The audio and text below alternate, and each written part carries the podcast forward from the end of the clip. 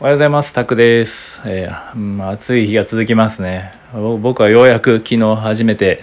エアコンをね、今年初めてエアコン使ったんですけど、やっぱ快適ですね。無理して、無理してこう暑い中作業とかするより、やっぱりね、快適な環境で、温度でやることは大事だなって改めて感じました。まあ、それにしても日本はやっぱ湿度が尋常じゃなくてもしんどいですね。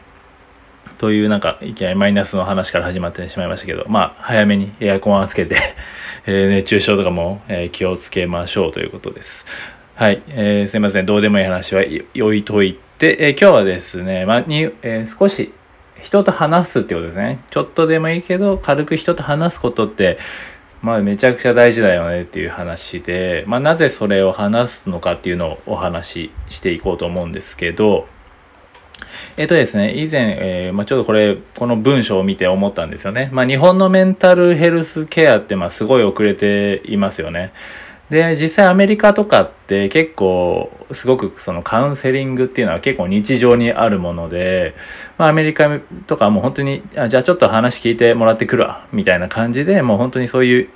ね、カウンセリング気軽に行く文化があって、まあ、あとはまあ瞑想する文化とか、まあね、まあ、大麻とか まあ、大麻の文化とか、まあ、薬、まあ、大麻いい、まあ、いいのか悪いのかわかんないですけど、まあ、とにかくね、そういうか、なんかそういう、日本ってそういうのがないじゃないですか。話聞いてもらったりとか、まあ、瞑想。まあ、瞑想は最近ね、いろいろヨガとか流行ってきてますけど、で、まあ、結局ね、こう、きつくなって、まあ、精神的にきつくなって、まあ、それでこう、病院ですよね、心療内科とか、まあ、精神科に行って、っても、まあ、結局なんか薬漬けにされて終わってしまうとかっていうのはよく聞いたりする話で、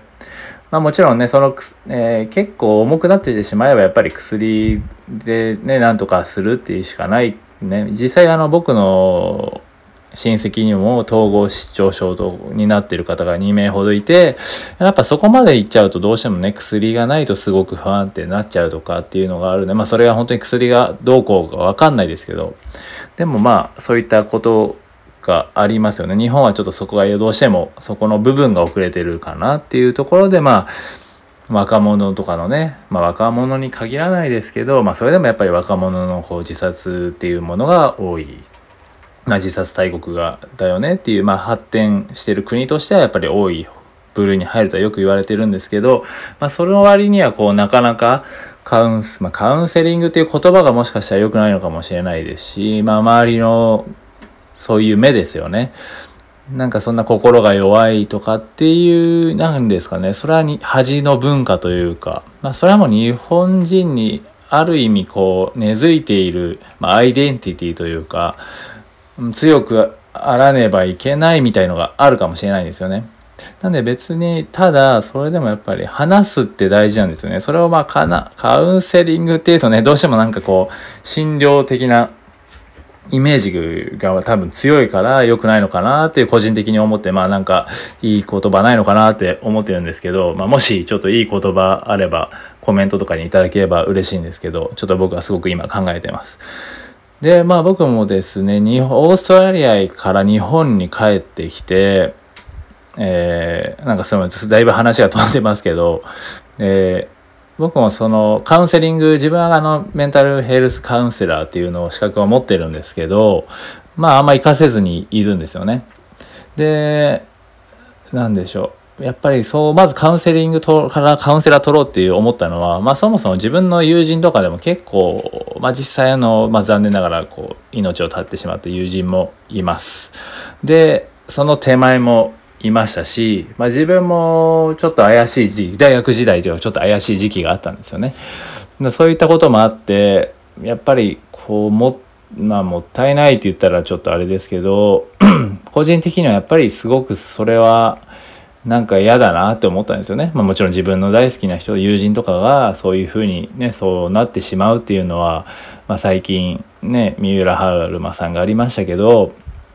でもやっぱりこう、ね、あれがどう、悪い、いい悪いとかではないですけど、やっぱりこう、悲しかったんですよね。もう自分の感情としてはやっぱりそうやって、今まで親しかった人がってなるのは悲しい。なで、まあ、ちょうどオーストラリアからすみません話もありますけどオーストラリアから日本に帰ってきた時にえー、まあオーストラリアとかはもう本当に電車とかもない、まあ、あるんですけどトラムって言って本当にすごいゆっくりな、まあ、市街地を走る、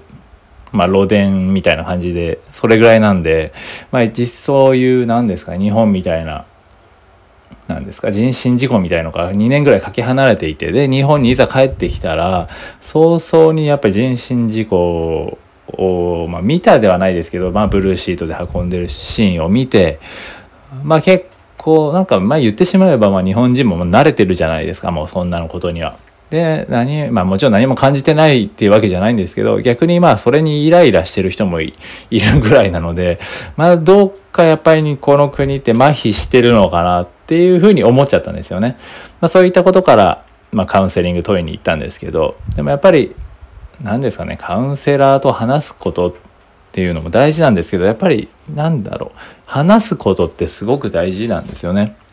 まあ、ちょっと誰かと話す